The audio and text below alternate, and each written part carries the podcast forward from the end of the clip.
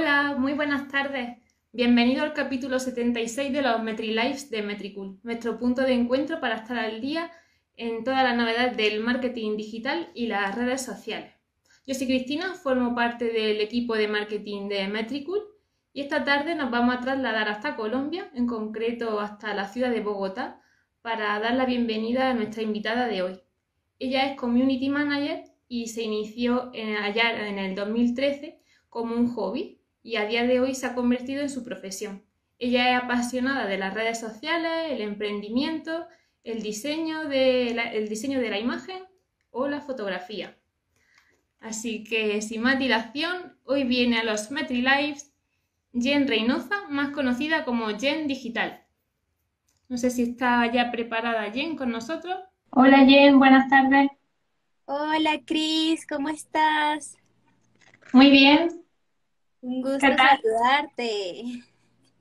¿Querías añadir algo más a la presentación que he hecho sobre ti? No, está perfecto, ya te escuché. Hola a todos los que están por aquí. Saludos, saludos desde Colombia. En Colombia son las 6 de la tarde, ¿sí? ¿Aquí en España? Sí, en España. Aquí son las 10 de la mañana en Colombia. bueno, pues eh, tras esta breve presentación, eh, bueno, me gustaría que antes de comenzar eh, nos hablase un poco sobre tu experiencia, sobre la importancia de formarse como community manager, ya que existe la creencia de que ser community solamente es publicar en Instagram, subir cualquier foto y poco más. Sí, la verdad es que todavía hoy en día hay muchas personas que no creen en esta profesión, ¿no? Porque lo ven de esa forma. Creen que un community manager lo que hace es publicar y ya. y la verdad es que no se trata de eso. Hay muchas cosas que van detrás de esta profesión. Eh, primero hay que eh, estudiar, hay que hacer estudios de mercado, estudiar a la competencia, específicamente de un negocio, ¿sí? Eh, hay que estar pendiente de las estadísticas, de las horas en que puedes publicar un post y que le sea realmente de beneficio para ese negocio o para esa marca para la que estás haciendo la profesión de community manager. Entonces, realmente es un trabajo extenso y sobre todo cuando no solamente manejas un cliente, sino manejas muchos clientes. Entonces, pues no, la, la, profesión de un community manager hoy en día es como una profesión cualquiera. Em, como un contador público, un administrador de empresas, un ingeniero civil. Cada profesión tiene su, su, esfuerzo y la de un community manager pues no se queda por fuera. y, tú como especialista, ¿cuándo crees que es el momento eh, idóneo para contratar el servicio de un community manager? Yo pienso, mira, muchos, muchos de los clientes que llegan a mí es porque no tienen el tiempo para gestionar su propio negocio en redes sociales. Y eh, para gestionar un negocio o marca en redes sociales se necesita eso, tiempo. Se necesita invertir tiempo para estar monitoreando el tráfico, los seguidores, las horas, em, absolutamente todo, las tendencias en redes sociales y en ese momento es que ya el cliente dice, yo necesito una persona, un community que haga eso por mí porque yo no puedo. Y eso lo hace cuando ya quieren crecer, ¿sí? Cuando le quieren dar un toque profesional a su cuenta y no lo tienen. Cuando eh, se les dice, em, necesitas una estrategia de contenidos para lo que estás haciendo, porque no se trata de solo publicar y ya, no, hay que tener algo bien organizado y sobre todo eso, una estrategia de contenidos. Y eso es lo que mucha gente no sabe, que existe una estrategia de contenidos detrás de esa marca, producto o servicio. Entonces, sí, hay, mucho trabajo detrás. exactamente, sí. La verdad es que cuando yo inicié en esto, lo hice sola.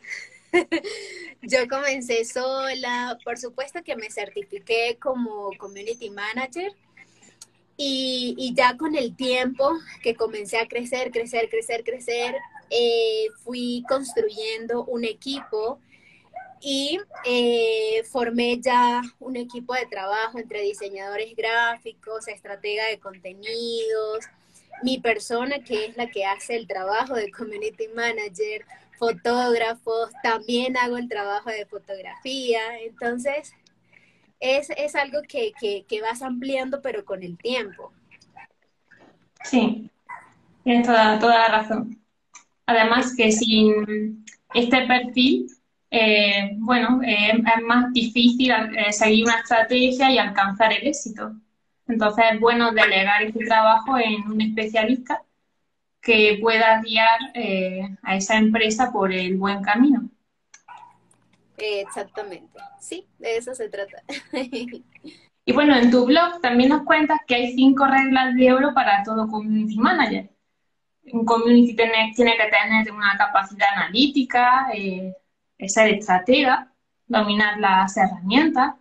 ¿Con cuál te quedarías? ¿Cuál crees tú que es el superpoder de todo community que el que tiene que tener? Yo pienso que hablando hoy en día, un community manager tiene que ser estratégico. En todos los sentidos y en todos los pilares, un community manager tiene que tener esa herramienta específica, que es la estrategia. Tiene que mirar todo, todo, todo lo que, lo que engloba eh, tener un negocio en redes sociales. Es básicamente como montar un negocio físico, solo que eh, este es digital.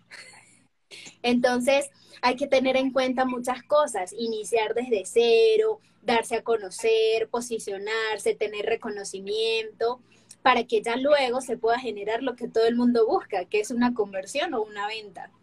Sí. Pero todo eso se lleva a cabo a través de estrategias. ¿Y qué consejo le podrías dar a una persona que se está iniciando eh, como community manager?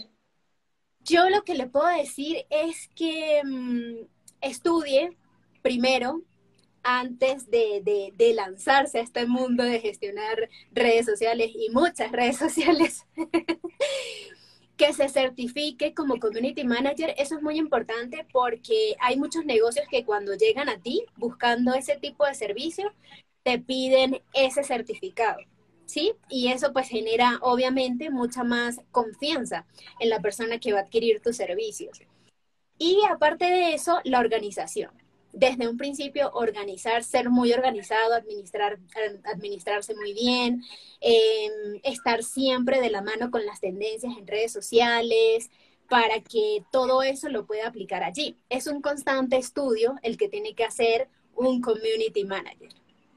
Ese es el consejo que yo les doy hoy. Y para estar al día en tendencia, eh, ¿sigues algún blog en concreto? ¿Noticias de actualidad relacionadas con el marketing? Eh, bueno, yo trabajo varias herramientas, entre esas están SEMrush, ¿sí? También manejo Metricool, soy Metricoolover. Esta plataforma yo la amo porque ellos no solamente están allí para que tú puedas gestionar las cuentas y todo eso, sino que también te dan tutoriales, te dan tips y te están dando como ese, esa constante información que necesitas para este medio. Eh, aparte de eso, pues estoy muy pendiente de, de lo que es Google Analytics, eh, todas esas plataformas que te dan esa información que necesitas. Estoy muy pendiente en YouTube de todo lo que tiene que ver con la parte de marketing digital, porque siempre están saliendo cosas nuevas, incluso por las mismas redes sociales, Instagram, Facebook, TikTok, están dándote siempre constante información.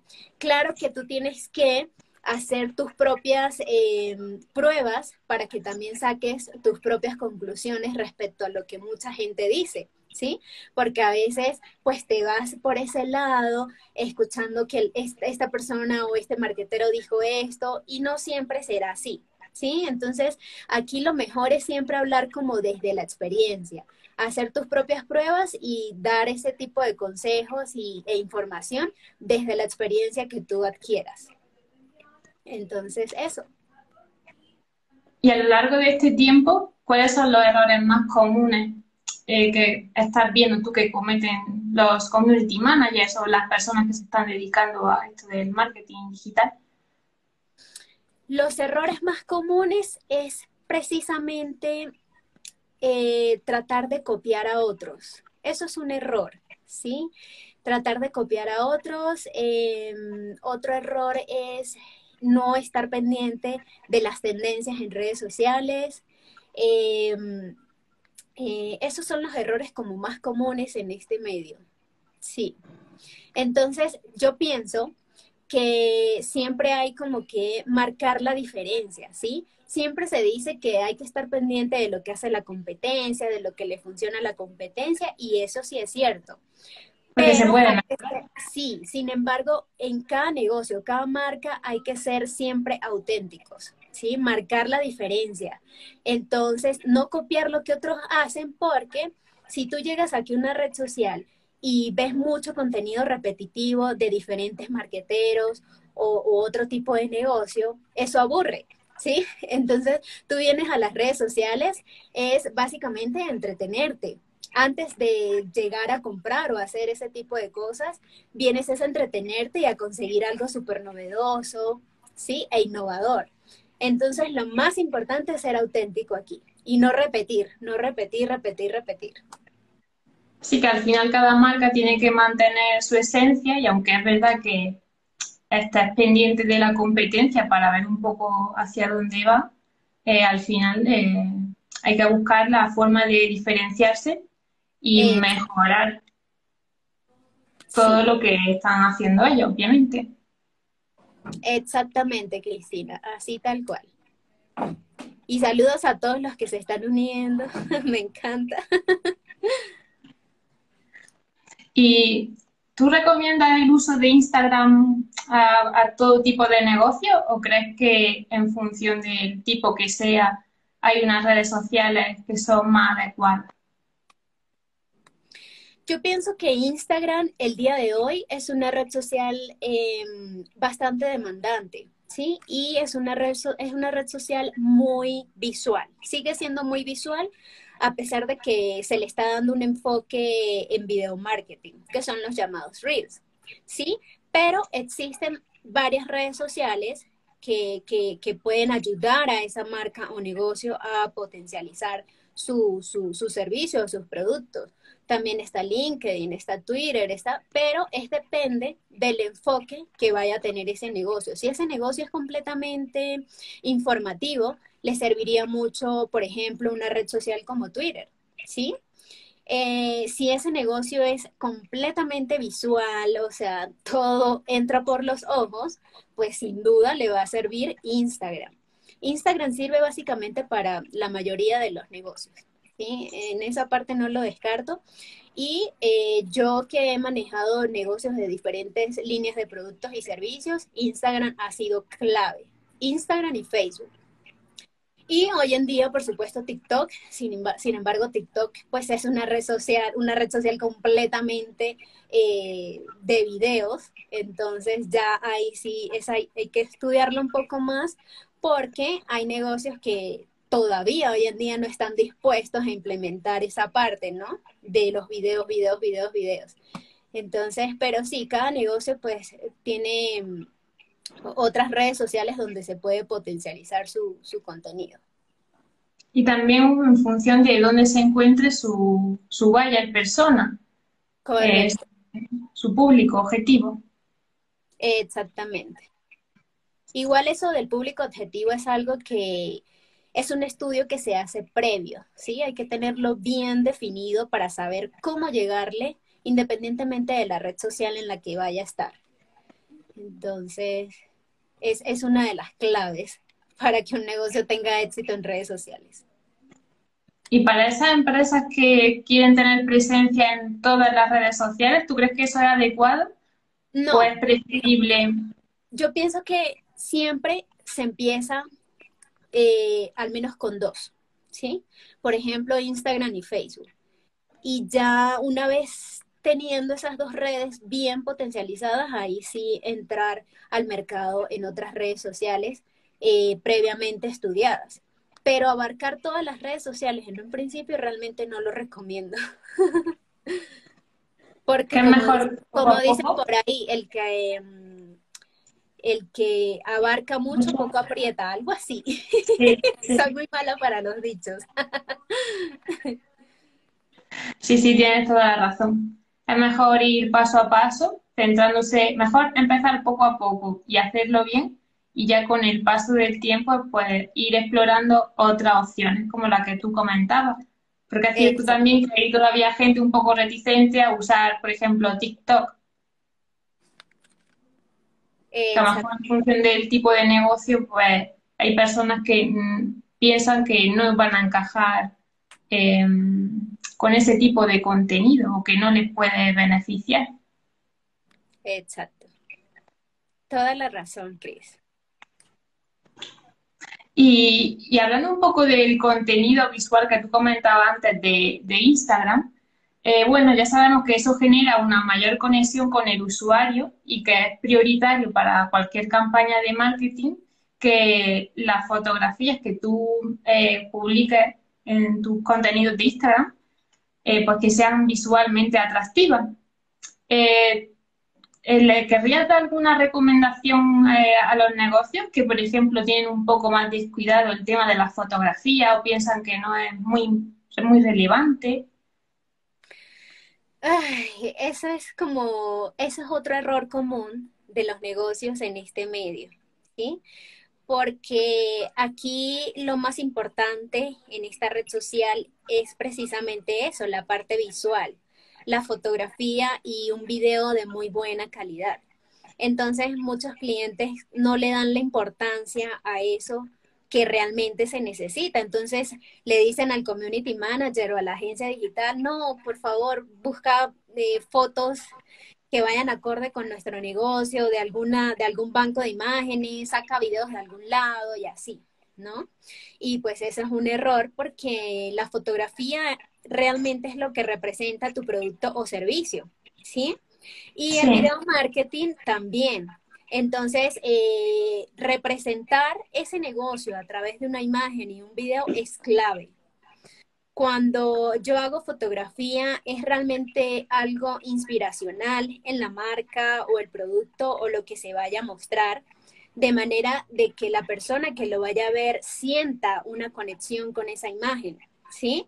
Y no sienta que se le está vendiendo un producto, que se le está metiendo de esa manera. No, la idea es conectar a través de esa imagen eh, de una forma emocional y a través de ese mismo video.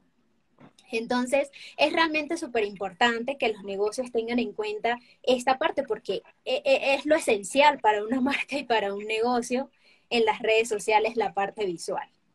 Entonces, recomiendo que siempre que se vaya a hacer una fotografía o un video, piensen en lo que quieren expresar. ¿Sí? En los beneficios que quieren vender y en la conexión que quieren hacer con su público.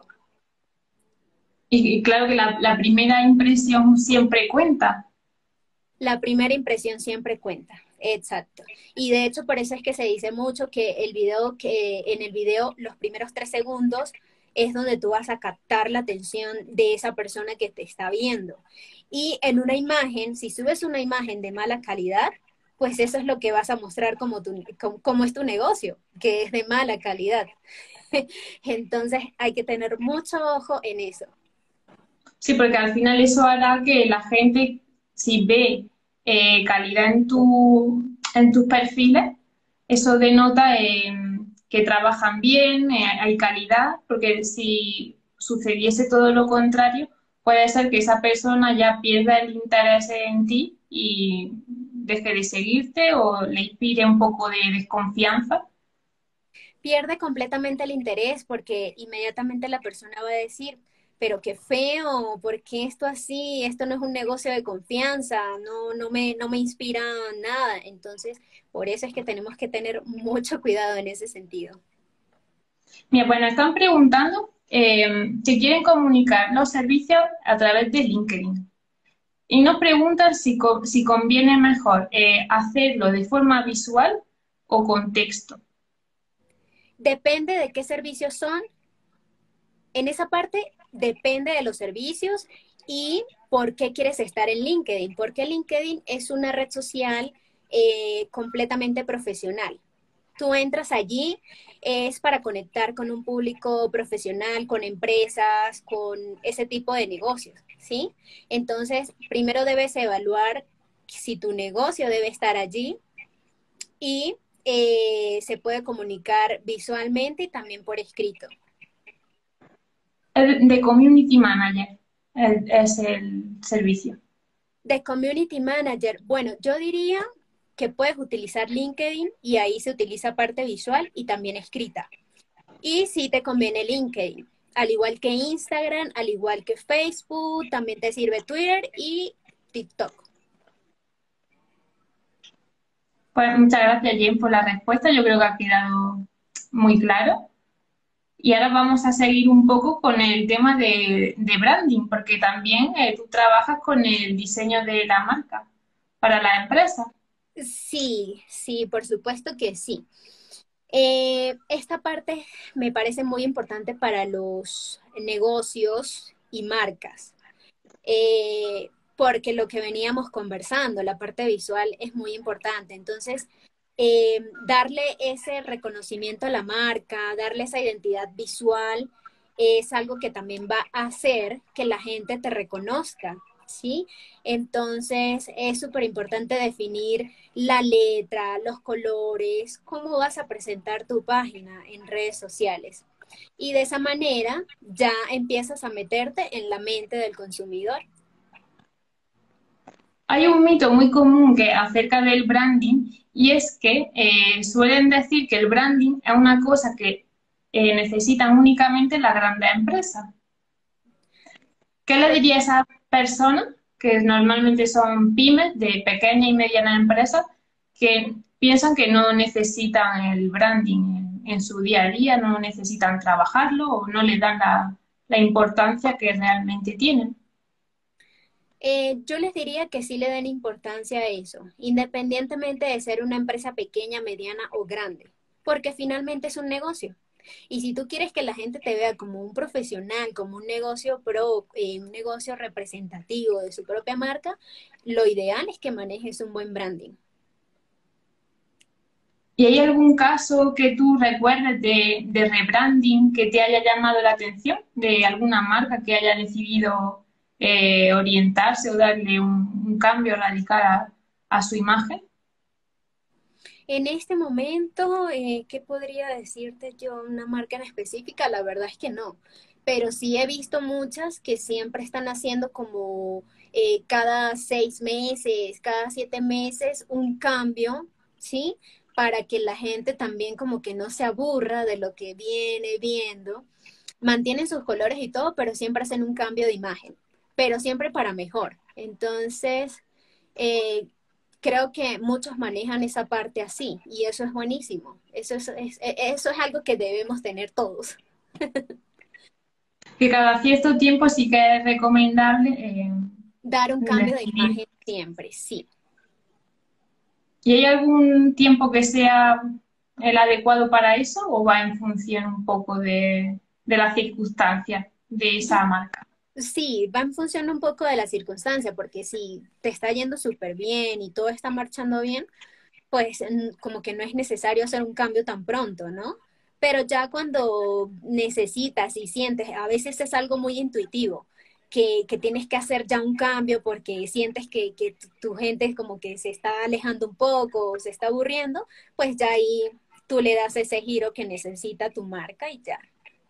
¿Y hay algún indicativo para la empresa eh, para que sepan que necesitan hacer algún pequeño cambio de branding?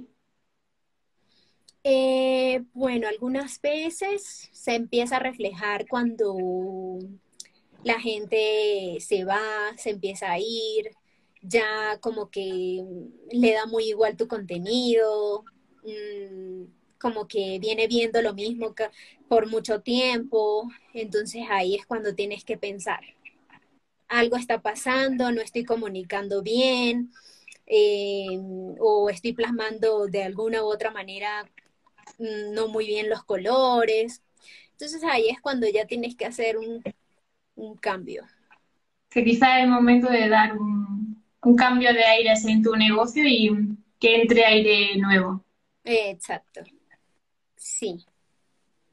Y bueno, también en relación con el branding, eh, tú trabajas el diseño web eh, para mejorar la experiencia del usuario. Eh, ¿Qué tipo de beneficios le puede traer esto a, a cualquier negocio? ¿Más conversiones? ¿Mayor tráfico web? Sí, le puede traer eh, posicionamiento en Google, le puede dar eh, mayores conversiones, ya que al tener un sitio web, pues puedes estar vendiendo 24/7, ¿sí? Entonces, hay muchas más opciones, las personas pueden comprar directamente en tu sitio web, el dinero caer directo a tu cuenta. Entonces, realmente son muchos los beneficios que tiene esto. Si vas a lanzar algún producto nuevo o algún curso, dependiendo del negocio, puedes tener una página de aterrizaje como una landing page. Y esto ayuda mucho si quieres retener también clientes potenciales con un formulario, que los, posibles clientes te dejen allí sus datos para que tú puedas hacer eh, remarketing, puedas hacer email marketing. Entonces, realmente sí tiene muchos, muchos beneficios tener un sitio web. Pero, eh, pues hay clientes que en un principio prefieren potenciar primero las redes y luego de potenciar las redes, ahí sí entrar con esa parte de, de los sitios web y eso también está bien. Y también es muy importante eh, cuidar el diseño web aplicado a, los dispositivos móviles. Sí, por supuesto. De hecho, los diseños web que hacemos con mi agencia se hacen para versión móvil y versión de computador, porque la idea es eh, hacerle más fácil eh, la gestión al cliente, que pueda manejar todo y hacer sus compras y todo lo que desea a través de su móvil, que es lo que más utiliza, eh, y a través del computador, pero siempre móvil. ¿Y, tú a nivel personal, eh, en qué redes sociales tienes presencia? Bueno, yo tengo presencia en Instagram, en Facebook y en TikTok. En esas tres en el momento. Y también tengo presencia en LinkedIn. Tengo presencia en esas cuatro redes sociales. ¿Y tú a nivel personal eh, preparas tus contenidos con anticipación? Sí, siempre con anticipación. Eh, en este momento, para mi, mis redes sociales, lo preparo yo. Todo lo hago yo y el diseñador gráfico pues me ayuda con, con las piezas que son ya gráficas. Pero todo lo que es de, de, de mis redes sociales lo hago yo. sí. ¿Y, qué tipo de contenido es el que piensas que es más útil para, para tu audiencia? Bueno, a mi audiencia les encanta cuando hago contenidos eh, tipo tutoriales, ¿sí? Donde les estoy dando alguna técnica o algún tips de cómo utilizar cositas que son súper sencillas en Instagram o en cualquier otra red social. Les encanta eso, les encantan mis fotos. eh, pero casi siempre es esa parte. Y como, como mis ejes temáticos son emprendimientos, negocios, clientes, ventas, eh, mi contenido va en función de, esos temas. Entonces, a veces doy también tutoriales de cómo cerrar ventas, de cómo tratar a un cliente, eh, de cómo iniciar un emprendimiento, doy tips de qué emprendimientos están ahorita en auge para iniciar sin inversión o con poca inversión. Entonces, pues realmente eso le gusta mucho a mi público. Algo más eh, educativo, ¿no? Sí, mucho más educativo, correcto. Bueno, nuestro anterior invitado nos dejó una pregunta ciega sin saber que iba a ser tú la, próxima invitada. Te la voy a lanzar. Sí. A ver qué nos responde. ¿Qué contenido te gusta generar ¿Y cuál consumir? Bueno, ¿qué contenido me gusta generar? El que le deje eh, valor a todos mis seguidores y posibles seguidores. Siempre, siempre, todo lo que sea de valor, eh, como lo que te acabo de mencionar. ¿Y qué contenido me gusta consumir? Me gusta ver cosas novedosas que yo realmente no sepa. Eso, así que casi que es lo mismo. Eso es lo que me gusta. Y ahora te toca a ti dejar esa pregunta ciega para el próximo invitado o invitada. Eh, ¿Qué te hacer una gustaría que pregunta, te a ver, a respondiese? ver, déjame- Mm, bueno, podríamos dejar esta pregunta. Em, eh, ¿te gusta ser, a ver, ya va porque es que estoy pensando. Em,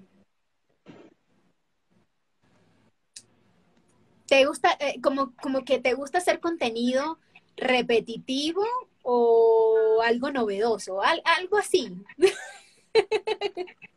¿O, o te refieres eh, a tipo que sea efímero o evergreen?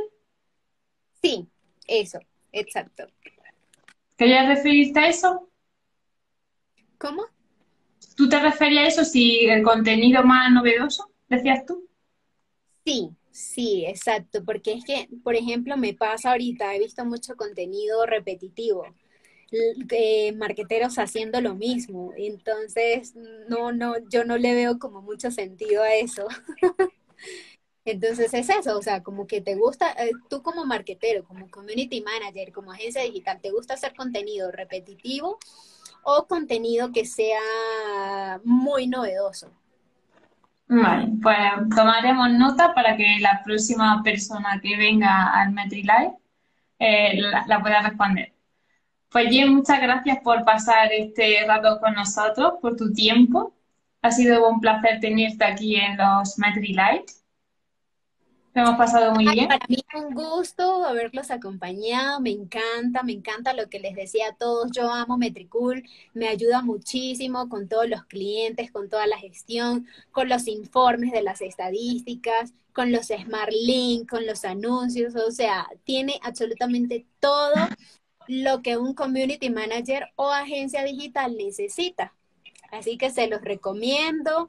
Eh, aquí estoy para ayudarlos en lo que necesiten, algún tips, algún consejo, cuenten conmigo. ya saben cómo salgo en las redes sociales, ya saben que aquí está Metricool, que es un aliado mío desde siempre. Entonces, bueno, gracias por acompañarnos y por este rato aquí con nosotras. Bueno, Metricules, ya sabéis que podéis encontrar todos los MetriLive en YouTube y en Spotify, por si no habéis podido verlo ahora en directo. Y muy pronto nos volveremos a encontrar aquí en nuestra cuenta de Instagram. Muchas gracias, Jen. Un placer. A todas, besitos, Adiós. Un abrazo. Chao. Chao.